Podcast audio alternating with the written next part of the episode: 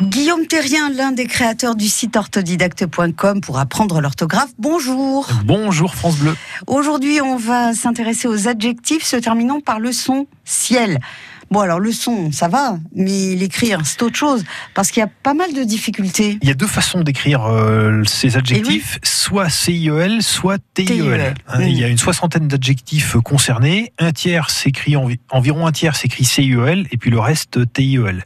Et la difficulté, malheureusement, euh, c'est que le principe suivant lequel les mots de la même famille s'écrivent de la même façon ne fonctionne pas toujours. Mince alors. ça serait trop rigolo. Par, exemple, un, tout premier exemple, existence c'est avec un C, mais existentiel avec un T. Avec un T. Allez savoir pourquoi.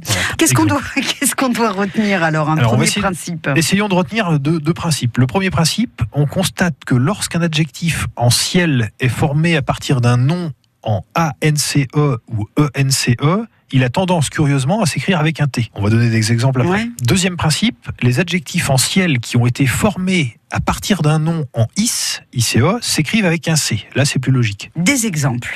Alors, concernant le, premier principe, on a essentiel avec un T, car formé à partir d'essence avec un avec un C. Voilà, c'est pas forcément très logique, mais en tout cas, ce principe est plutôt euh, bien respecté. Et qui se confirme avec démentiel. Exactement, démentiel avec un T, parce que ça vient de la démence avec un C. Et si je vous dis la résidence avec un C, ça fait résidentiel avec, avec un... T. Voilà, très logique. Pestilence avec un C, pestilentiel avec un T. Confidence avec un C, donc confidentiel avec un T. C'est logique tout ça.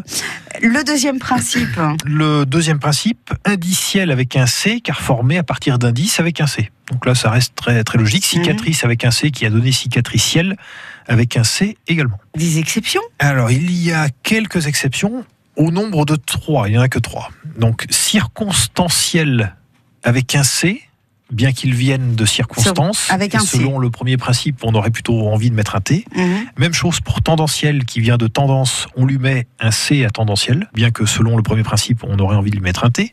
Et même chose pour révérentiel, qui vient de révérence, on l'écrit révérentiel avec un C. Bon, heureusement, on les utilise pas tellement. Et puis, de toute façon, il faut les apprendre par cœur, ceux-là. Voilà, ceux-là, apprendre par cœur, il n'y en a que trois, donc c'est assez, pour une fois, la liste est assez courte. C'est rapide, mais il y a des inclassables aussi. Oui, on trouve aussi parmi les adjectifs en T-I-E-L quelques mots formés à partir d'un nom en ENT. Donc là, la logique est respectée, comme euh, torrentiel. Hein, le torrent ET, torrentiel, conserve son T, c'est assez logique. Mhm. Et puis on a quelques mots aussi qui viennent du latin, comme euh, partiel, exponentiel, avec un T, pour ces deux-là. D'autres adjectifs en CIEL qui viennent du latin, où ils s'écrivaient déjà avec un C. On a par exemple officiel avec un C, superficiel avec un C, artificiel avec mhm. un C. Ajoutons pour clore cette liste l'adjectif logiciel, CIEL, qui est aussi un nom ayant transmis son C à d'autres noms désignant des types de logiciels. On a le didacticiel, le progiciel, le gratuitiel, etc. Il y en a d'autres hein, qui s'écrivent donc avec un C. Eh ben dites donc, euh, que d'aventure. c'est une belle aventure, hein, le français. Ah, c'est une aventure euh, infinie. Merci Guillaume.